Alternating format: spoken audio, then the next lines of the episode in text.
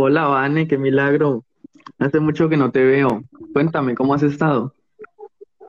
Hola Guillermo, ¿qué más? Pues te cuento que ya hace un buen tiempo no he ido al gimnasio y me siento gorda y muy débil. No tengo la misma energía de antes. Necesito que me recomiendes algo. ¿Será de volver al gimnasio? ¿Tú qué dices? Es que por la universidad no me queda mucho tiempo, pero hacer ejercicio me ayuda mucho a tonificar mi cuerpo. Y realizando varias series de sentadillas, flexiones, cardio, yo sé que podré recuperar mi estado físico. Y eso es muy bueno, porque si yo adelgazo y sentirme flaca me hace tener una mejor actitud. La verdad, me siento mejor conmigo misma. Ve, pero ¿qué te pasó? Si en mi colegio eras una persona muy activa para el ejercicio. Incluso estabas en un, en un instituto de baile. La verdad me parece muy bien que entres de nuevo al gym, pero deberías entrar con actitud de acero. Respecto a lo de la falta de energía, deberías visitar a un nutricionista. Y si no puedes hacer algunos ejercicios, tengo el contacto de una amiga que es instructora.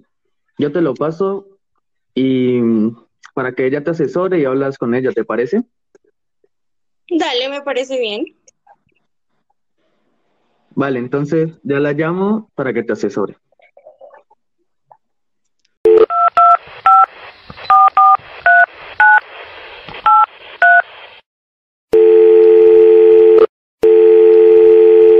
Hola Guillermo, ¿cómo estás?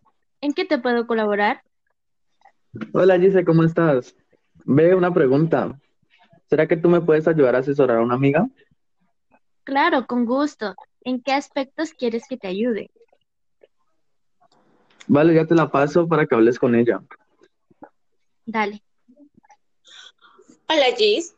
Como le venía comentando a Guillermo, me gustaría entrar nuevamente al gimnasio para crear un hábito y poder poco a poco acostumbrar mi cuerpo a una rutina de ejercicio para mejorar mi salud y estado físico. ¿Me colaboras con eso? Claro, para eso estoy.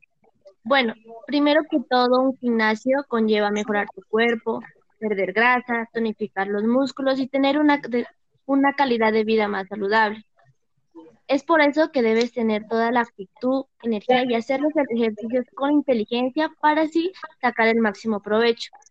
En el gym te ofrecemos las mejores máquinas de última generación, como las caminadoras, bicicletas estáticas, elípticas, prensa de piernas, bancos, discos, cuerdas, mancuernas, barras y entre otras.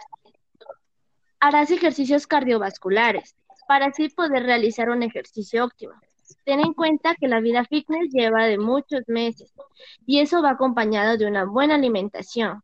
¿A qué me refiero con esto? A una cantidad necesaria de carbohidratos, grasas y proteínas.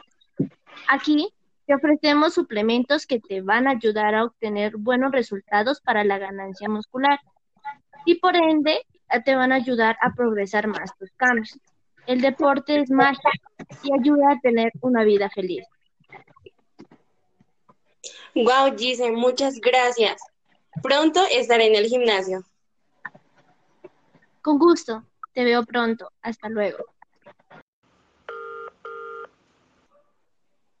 Bueno, ya escuchamos a la entrenadora. Ahora llamemos al nutricionista para que nos instruya un poco.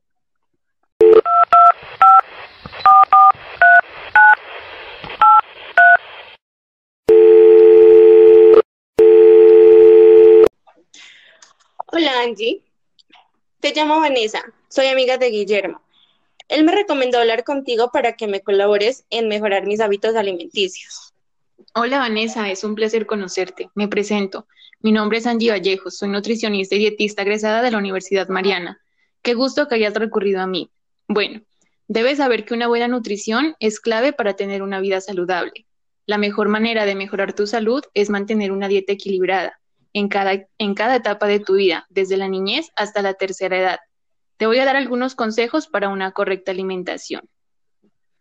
Primero, debes tener claro que todos los alimentos que consumes tienen una cantidad de calorías que tu cuerpo absorbe como energía. Sin embargo, comer más calorías de las que se gasta puede dar lugar a un sobrepeso. Por lo tanto, si tu deseo es disminuir tu peso, lo ideal es hacer un déficit calórico, que se traduce en quemar más calorías de las que se ingiere. Segundo, debes elegir bien tus alimentos. Tu dieta debe ser balanceada, incluir proteínas como pollo, carne, pescado, huevos, carbohidratos que los encontramos en los granos, en los cereales, en algunas frutas y verduras como brócoli, pepino, coliflor, manzana, kiwi, banano. Es muy importante la ingesta de grasas saludables como el aguacate, aceite de oliva, etc., tratando de evitar comer frecuentemente comida chatarra. Tercero, para lograr un déficit calórico, es fundamental que acompañes la dieta del ejercicio físico, salir a caminar, correr, ir a un, ir a un gimnasio, practicar CrossFit, lo que tú desees hacer, pero siempre mantenerte enérgica. Entonces, ¿debo dejar de comer comida chatarra definitivamente? Alimentos como el pan, las frituras, el helado.